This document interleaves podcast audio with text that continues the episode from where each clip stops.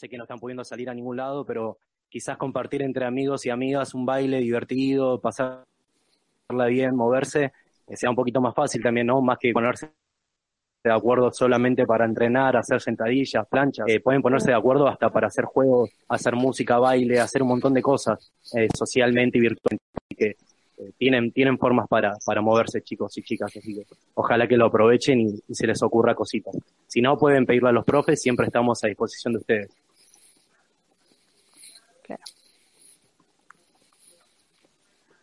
Hay que empezar a activar. sí. Sí, sí la verdad.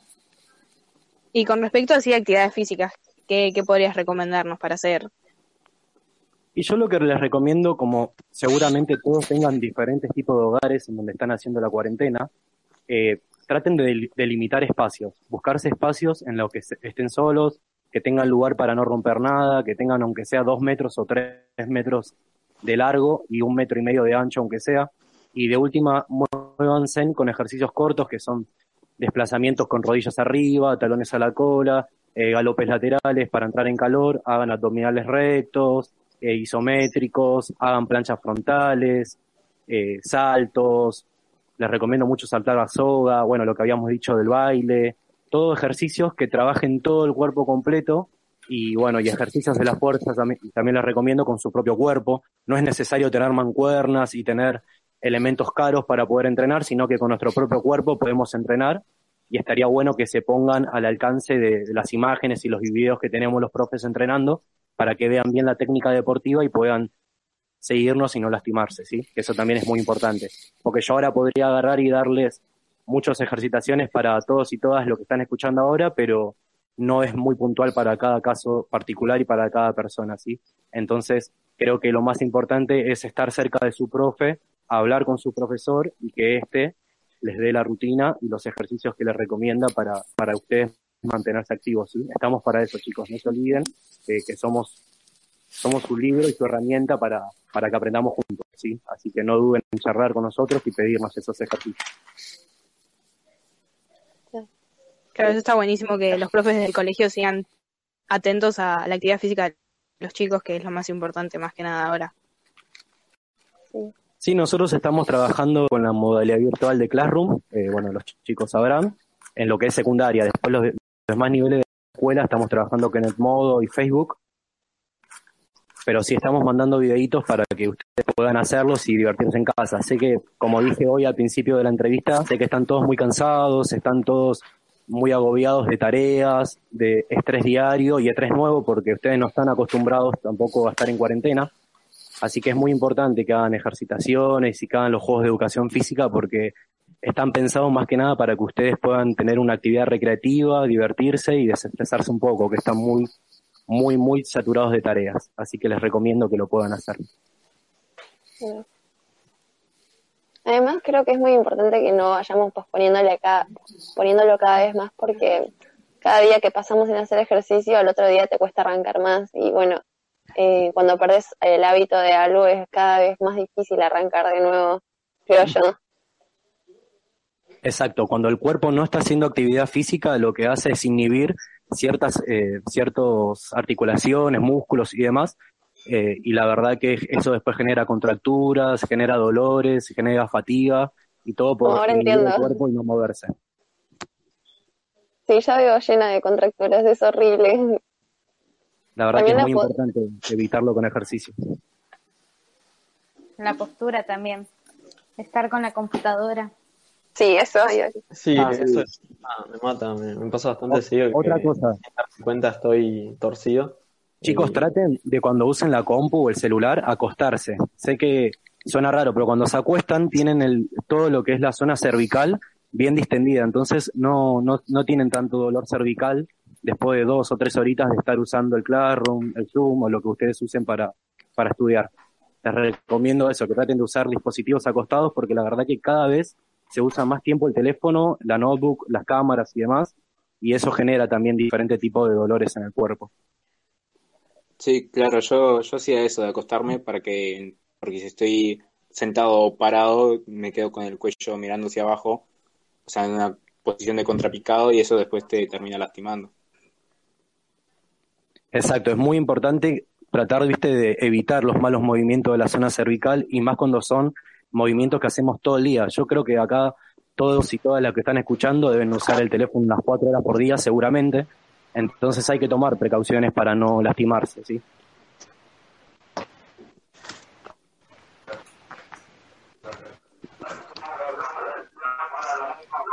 No sé si ahí se nos está sumando Manu. Ahí está. Buenas Manu, ¿cómo va?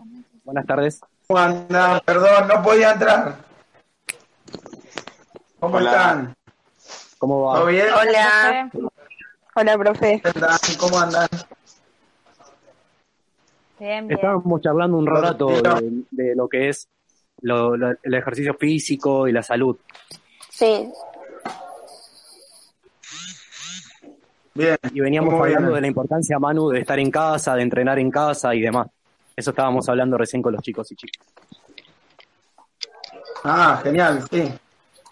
Ya que no sé qué dijeron recién, pero el cuerpo tiene una energía que necesita liberar y, y es muy importante para también para la convivencia con uno mismo y con los demás, liberar esa mala energía a través del ejercicio para poder este, estar mejor de, de mejor de humor, estar menos irritable, eh, para tener más salud.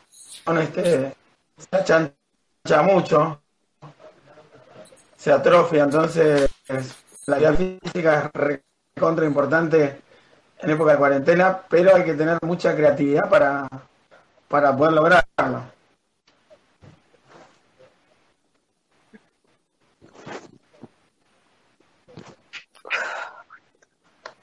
Claro, y- Estábamos hablando, Manu, perdón que te converso, estábamos hablando de que estamos a disposición de todos los chicos y chicas de la institución secundaria, a nivel secundaria, que quieran hablarnos y pedirnos rutinas, para poder ayudarlos ¿viste? y que tengan herramientas.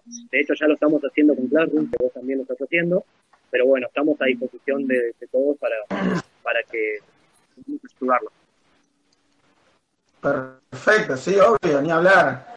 Ahí hay algunos cursos, hay chicos que están entrenando en la casa, que hicieron mancuernas con cemento, algunas latas, eh, unos fierros que tenían. Pero bueno, o sea, depende de la- las cosas que, que intentan hacer, es ir y, tratando de ver qué material tienen en la casa como para poder inventar algo hacer algunas rutinas que son divertidas, anecdóticas y que quedarán um, en la memoria, ¿no? Toda esta experiencia eh, tan loca que estamos pasando. Yo, por ejemplo, puse todos libros en, en bolsas y las até unos palos y hacía para hacer pecho y todas esas cosas. Genial, Qué buena idea, muy bueno. genial. Yo quería hacerlo, se me había ocurrido lo mismo, mira qué casualidad, pero con botellas de, de- Coca-Cola, por ejemplo, las llenás con arena, las atás a un palo en las puntas que quedan como colgando, y eso también puedes usarlo como, como barras. Es similar a lo que hiciste vos con mochila.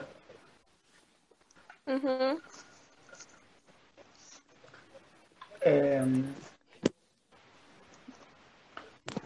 Y esto de la actividad se puede saltar la soga. claro.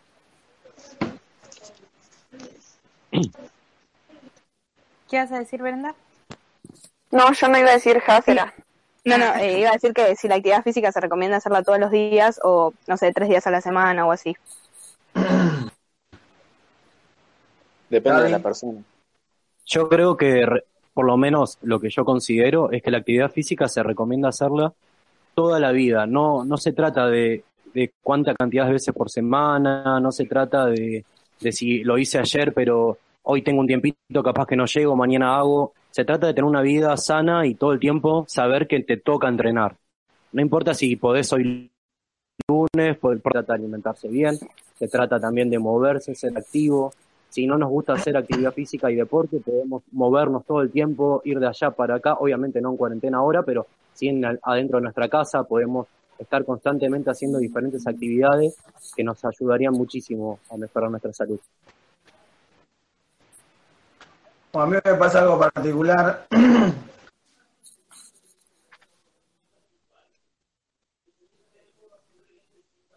Se fue Manu. ¿Qué pasó? ¿Se fue Manu? Sí. Sí, no sé qué pasó. Bueno, termino de redondear eso entonces. Básicamente no se trata tanto de la cantidad de estímulos, sino de hacerlos, ¿sí? Porque muchas veces estamos pensando, hoy voy a entrenar tres veces por semana, o voy a entrenar todos los días, y después capaz que no entrenamos ni siquiera un día. Eh, la verdad que eso influye mucho, el poder de convicción que tienen ustedes y, tratar de entender de que no es cantidad, sino es estilo de vida, es hacerlo, es vivirlo, y es empezar a darse cuenta de que la actividad física y la alimentación son súpermente importantes en nuestra vida y no hay que descuidarlas. Para mí es eso, no es tanto de si recomiendo hacer los viernes deportes, si recomiendo hacer lunes, miércoles y viernes, si recomiendo hacer solo los fines de semana. Creo que tiene que ver más con un estilo de vida y con que ustedes despierten ese, ese deporte que tienen adentro y la buena alimentación que pueden tener y lo empiecen a implementar en su, vida. Creo que es más eso que, hablar de veces de por semana.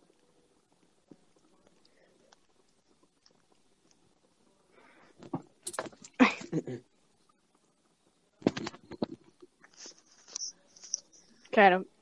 ¿Y así de alimentación también recomiendas algo o, o es como tratar de, de ser lo más sanos posibles o no sé? Mira, con lo que tiene que ver la, la alimentación, eh, voy a hablar muy en general porque la verdad que si hablo puntualmente, capaz Claro, depende de cada persona también, digamos. Depende de cada persona. Por ejemplo, yo soy vegano, pero estoy muy al tanto de que tanto la alimentación vegana como la alimentación carnívora se basan en lo mismo, sino que se basan en tener una buena cantidad de carbohidratos durante el día, ¿sí? Que eso se consume a través de frutas, verduras, cereales, legumbres.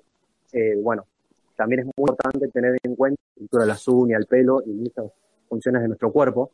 Entonces, lo más importante que les digo y les recomiendo es que tengan bien en cuenta que tienen que consumir carbohidratos durante el día, ¿sí? Para que tengan energía durante el día. Tienen que consumir proteínas durante la noche y durante la tarde para que tengan cómo recomponer el cuerpo, la uña, el pelo y diferentes estructuras musculares que tuvo y demás. Y también les recomiendo que tengan mucho cuidado con los procesados y los niveles de azúcares que ingieren. Porque muchas veces por no leer los paquetes de las cosas que consumimos, no nos damos cuenta de que dos galletitas tienen seis cucharadas de azúcar y nosotros por día no tenemos que consumir más de tres o cuatro.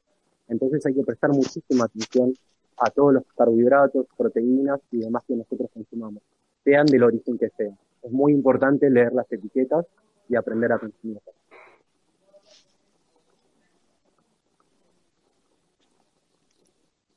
Claro, buenísimo, muy, Claro, muy sí. importante. Más que nada para... Las dos cosas se implementan, tanto la, la actividad física como la alimentación sana, digamos. Exacto, ambas cosas van de la mano. Si nosotros tenemos una buena actividad física, tenemos que tener una buena alimentación también, ya que el cuerpo va a demandar un gasto calórico muy grande y tenemos que estar a la altura del mismo. Por eso es muy importante Claro. complementar ambas.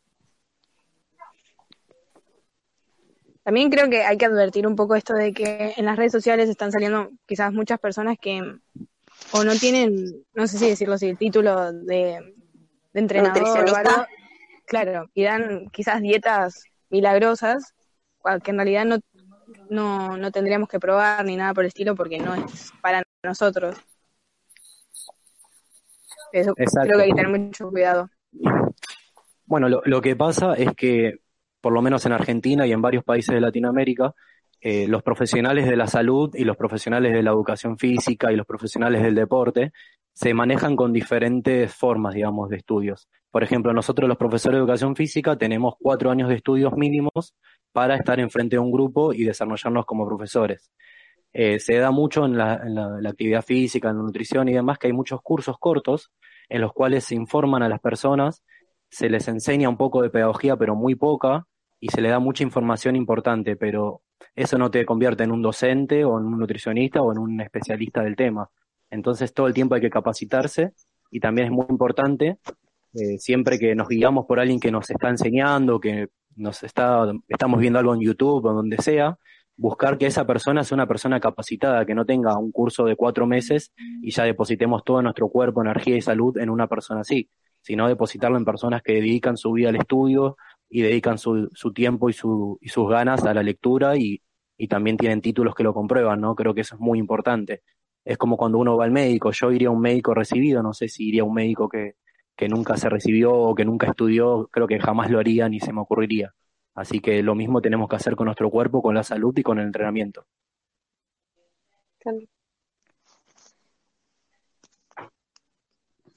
Claro, buenísimo. Por eso prestar mucha atención a esas cosas, más que nada. Exacto, es muy importante saber a quién estamos viendo y a quién estamos eh, siguiendo cuando estamos entrenando y alimentándonos. Es muy importante. Buenísimo. Muchas, Em, muchas gracias por los consejos. Hay que empezar a tomarlos en cuenta. De a poco, chicos y chicas, yo creo que no es algo de tampoco de que te caiga una lluvia de información y tratar de agarrarla todo rápido, sino que progresivamente podemos ir tomando pequeños pasitos, pequeñas decisiones que nos van a hacer bien a nuestra salud y a nuestro cuerpo y es lo más importante. Claro, con todo este tema a todos nos llegó de sorpresa, digamos, y es como difícil volver a acomodarse eh, a la rutina o a cosas en- dentro de tu casa. Entonces, como que de a poco ir está, está bueno. Exacto, así como esto los agarró de golpe, ustedes no hagan su transformación de golpe, háganlo progresivamente, siéntanse bien con ustedes mismos, entrenen de a poco, vayan sumando hábitos saludables de a poco, eh, pero nada, traten de hacerlo porque es muy bueno y es muy sano para nuestra salud mental y física. Buenísimo, ahora vamos a pasar un, un rato a las columnas y después, bueno, después terminamos de, de redondear todo este tema. Así que vamos con Agus a hablar un poco de entretenimiento. Y después, Claro. Gaby, si vos querés, nos puedes eh, decir alguna película o series que estuviste viendo.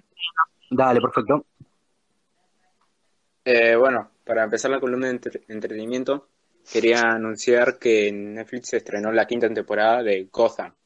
¿De qué trata esta serie? Trata sobre en sí los orígenes de todos los personajes que se manifiestan en el universo de DC, más que nada en el centro de Batman, ¿no?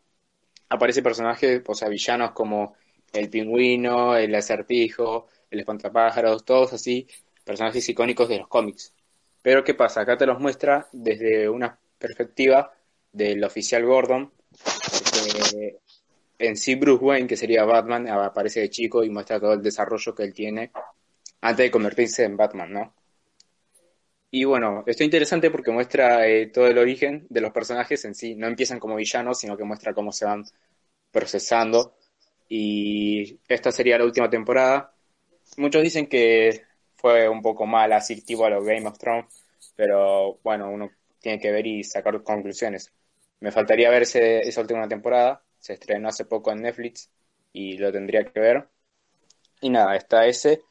Y otro más que se va a estrenar el sábado es una película la cual estuvo muy popular du- durante el 2017. Yo la quería ir a ver, pero al final no pude y me alegro de no ir a verla en el cine, que fue muy mala en mi opinión, que se llama Feliz Día de tu Muerte. No sé si alguno recordaba, Ah, sí, sí, que Sí, en su claro tiempo salió un trailer Sí, sí. y, estaba- y era muy reconocida.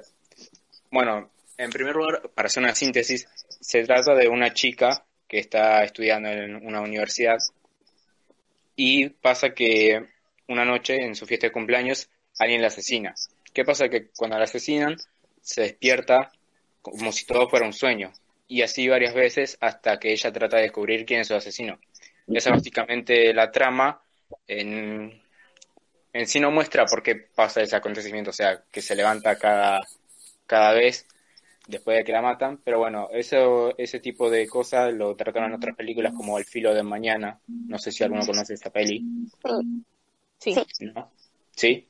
Bueno, esa como que también toma ese tipo de concepto de que al personaje le pasa algo trágico, no sé, que podría ser la misma muerte, y vuelve a tener el mismo día varias Claro, veces. como que entra en un bucle de, Claro. de eso. Y- Sí, lo, lo mismo con la película Si no despierto, no sé si la conocen, pero es la misma trama, o sea, la chica muere repetidamente y se levanta un montón de Ay, veces sí. todos los días. sí, sí, Sí, sí. es así. Bueno, es y eso, ese tipo de películas es como que, bueno, casi nunca te explican el porqué de que se despiertan, en este caso tampoco lo explica, es más una cuestión de ver quién es el asesino, pero me parece que la forma en la que lo, lo muestran es muy obvio y, y nada, y te muestra personajes que dicen, este puede ser el asesino, pero claramente no es. Y nada, se me hizo una peli muy aburrida, pero bueno, se va a estrenar el sábado en Netflix, así que si lo quieren ver, está ahí.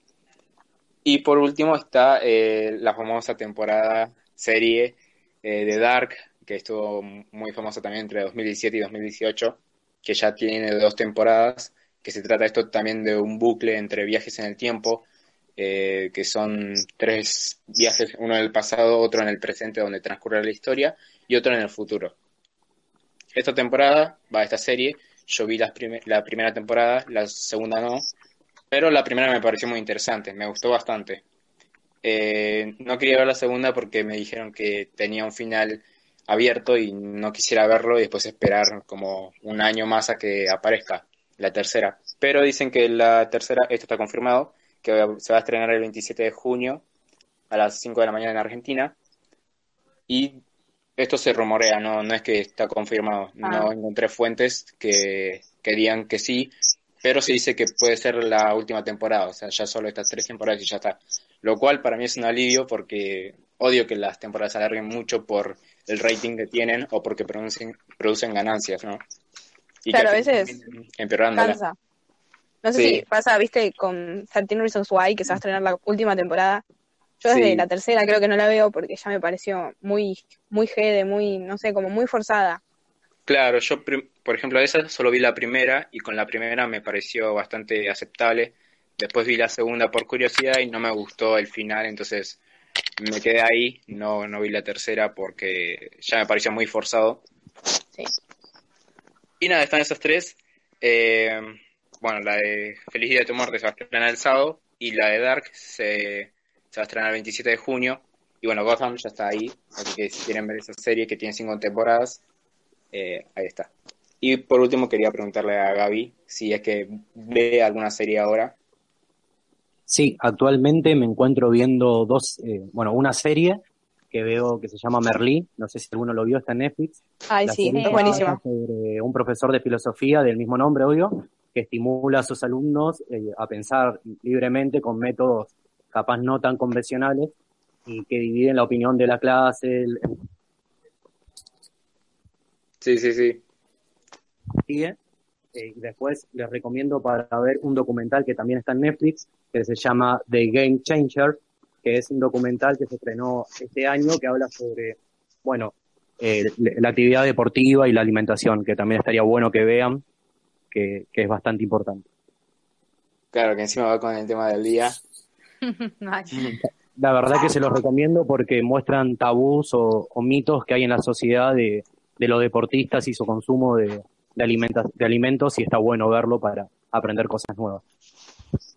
Claro, adquirir más conocimientos. Se los recomiendo, de verdad que lo vean, está muy bueno. Buenísimo. Bueno, eh, gracias a Gus por la columna. De nada. Y bueno, ahora Juli, te, tenés la columna al día de deportes, Sí. ¿no? Sí, sí. Sí. Eh, sí, me estaba fijando que tengo el micrófono prendido. sí, sí. Eh, bueno, eh, volvieron muchas ligas de fútbol ya o se está planeando volver. Eh, la, en, en Alemania, sobre todo, ya empezó la Bundesliga. Se reinició este fin de semana pasado y bueno, la punta sigue con el Bayern sobre la ventaja del Borussia Dortmund, que se están peleando también con el Borussia Mönchengladbach y el Red Bull, Red Bull Leipzig. Eh, por España, la Liga Española de Fútbol dio este lunes otro paso hacia, la re- reanudación de actividades al comenzar los entrenamientos en grupo, aunque todavía con ciertas restricciones. La liga permite que haya prácticas en grupos de hasta 10 jugadores, a pesar de que el gobierno dijo que se podían juntar hasta 14. Esto se mantendrá así por dos semanas para, en teoría, comenzar el primero de junio los entrenamientos con todo el equipo y si todo se mantiene sin contagios ni novedades, el 12 de junio se retomará el torneo que lidera el Barcelona. En Francia, la Ligue 1 ha comunicado oficialmente la finalización de la competición en la jornada 28, después de que el gobierno de Emmanuel Macron decretase el pasado 28 de abril la suspensión definitiva del campeonato. El Paris Saint-Germain, que aventajaba en 12 puntos al segundo, el Marsella, con un partido menos, revalidó el título por tercer año consecutivo. En Inglaterra, los clubes de la liga inglesa votaron de forma unánime para que los entrenamientos en grupo volvieran a partir del martes. Así dieron ok el protocolo presentado por la Premier League, los jugadores volverán a practicar de forma individual y en bloques pequeños de no más cinco personas con el objetivo de regresar a la competición en junio. El 12 de junio parece la fecha más exacta, eh, pero aún así los técnicos pidieron una mini pretemporada de al menos cuatro semanas, por lo que esta fecha podría retrasarse. Este martes fueron confirmados los primeros seis casos entre los planteles de la Premier, aunque esto no cambiaría los planes por el momento. En Italia, la Serie A ha propuesto al gobierno italiano reanudar el campeonato el próximo 13 de junio para disputar las 12 jornadas que quedan, informó el organismo liguero en un comunicado oficial. Por, lo referido a la, a la reanudación de la actividad deportiva, se ha indicado, en el respeto de las decisiones del gobierno y de acuerdo con los protocolos médicos que tutelan a los jugadores, la fecha del 13 de junio para la reanudación del campeonato. Se lee en la nota oficial facilitada por la Liga de la Serie A. En Países Bajos, la Federación Neerlandesa de Fútbol decidió declarar desierta la Eredivisie 2019-2020, no proclamar campeona Ajax a pesar de ser líder y utilizar la clasificación actual para establecer qué equipos ocuparán los puestos europeos. En Portugal, con el Porto líder de la tabla con 60 puntos, tan solo uno más que el Benfica, la primera, la primera liga vuelve a arrancar motores el 4 de junio a que se disputen las 10 jornadas que quedan para el final. Eh, en Argentina, ya para cerrar, tras la reunión entre Lammers y Ginés González, espera que se vuelva a entrenar en todos los deportes el 25 de mayo. Esto sería una vez que se tengan los testigos rápidos del coronavirus, que ayudarán a que se garantice la salud en las instituciones deportivas. Por el momento, el único deporte que ha vuelto ha sido el tenis. La actividad se retomó el pasado 12 de mayo en la ciudad de Corrientes y desde entonces cientos de jugadores, alumnos y profesores han estado practicando. Wow. ¿Vos, Gaby, qué opinas de esto del retorno del deportivo? Yo creo que para pensar en un retorno deportivo, primero hay que pensar en las medidas justas, necesarias, sociales y preventivas para que esto se pueda llevar a cabo. Creo que lo mismo que con los demás sectores de la sociedad, así como se piden ciertos protocolos y normas para poder volver, no a la normalidad, pero sí para poder empezar, eh, lo mismo creo que debería pasar con el deporte. Se debería llegar a, una cierta tranquilidad a las personas que participan de él y a los demás que son también espectadores y a la sociedad entera de que lo que se está haciendo se está haciendo bien y se está haciendo bajo los protocolos de seguridad, ¿no? Porque tampoco podemos volver al deporte y que toda la sociedad se, perjudique por una mala decisión y, y, mal llevada a cabo, ¿no? Por eso pienso que todo se puede ir levantando a poquito, pero siempre que se mantengan todos los protocolos de seguridad al pie de la letra. No sé si se escuchó bien. Eh, sí, Sí. Perfecto. Es eso, esa es mi opinión. Claro, pero capaz es muy llamativo que ya empiecen a entrenar de nuevo, pero si se toman las medidas que tienen que tomarse, eh, está bueno. Que se mantenga así. Sí, la verdad que sí. Eh, la verdad, perdón, voy a dar un bocado, pero para mí es muy llamativo muchas cosas que están ocurriendo socialmente, que se están habilitando. Por ejemplo, la semana pasada acá en Talar había algunas agencias de lotería que se cerraron, por suerte, pero que ya estaban habilitadas eh, clandestinamente, pero ya estaban abiertas. Entonces, creo que socialmente podemos priorizar otras cosas antes que lo- todas las cosas que nos hacen mal, ¿no? Y, y una de esas podría ser empezar con el deporte.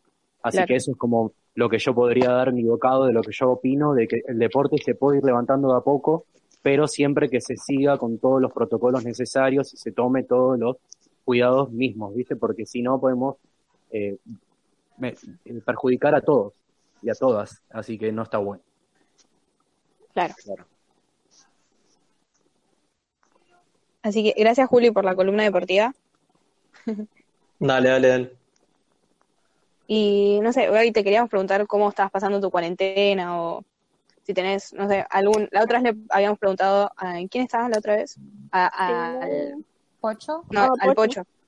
Si tenía alguna receta para recomendarnos así. Así que. no Bueno, mira, ¿qué yo? Eh, recetas, me encanta cocinar, así que les recomiendo que hagan una receta de torta de naranja muy rica, Ay, qué rico. que la verdad que necesitan solamente harina leudante, un poquito de levadura, cáscaras de naranja, dos naranjas y bueno, una batidora y- o, las manos de uno y muchas ganas de cocinar, ¿no? Una bandejita. Y nada, y después si gustan y si quieren me pueden hablar y les mando unas recetas bien escritas y explicadas de las que hago. Estaría bueno que, que puedan alimentarse bien y ale- alejarse de las galletitas procesadas, embutidos, alejarse de todos esos paquetes que facilitan la vida de las personas de comerlos y ya está, y, y tratar de cocinarse uno mismo también. Eso es uno de los grandes consejos que le voy a dar el día de hoy. Hay que cocinarse y aprender a hacerlo, es muy importante.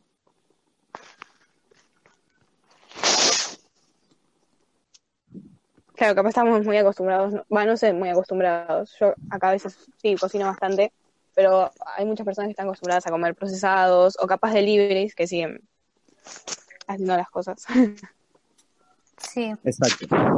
La verdad que es muy preocupante cómo nos alimentamos como sociedad y estaría muy bueno que de a poco se empiece a charlar más sobre lo la importancia de la nutrición, la importancia de, bueno, también lo que hablamos hoy de la actividad física, que van de la mano y es muy importante que empecemos socialmente a poner, a ponerlo de moda, aunque sea ponerse de moda hacer deporte, ponerse de moda alimentarse bien, que, que esté bueno hacerlo y la verdad que lo está, así que ojalá que se pueda llevar.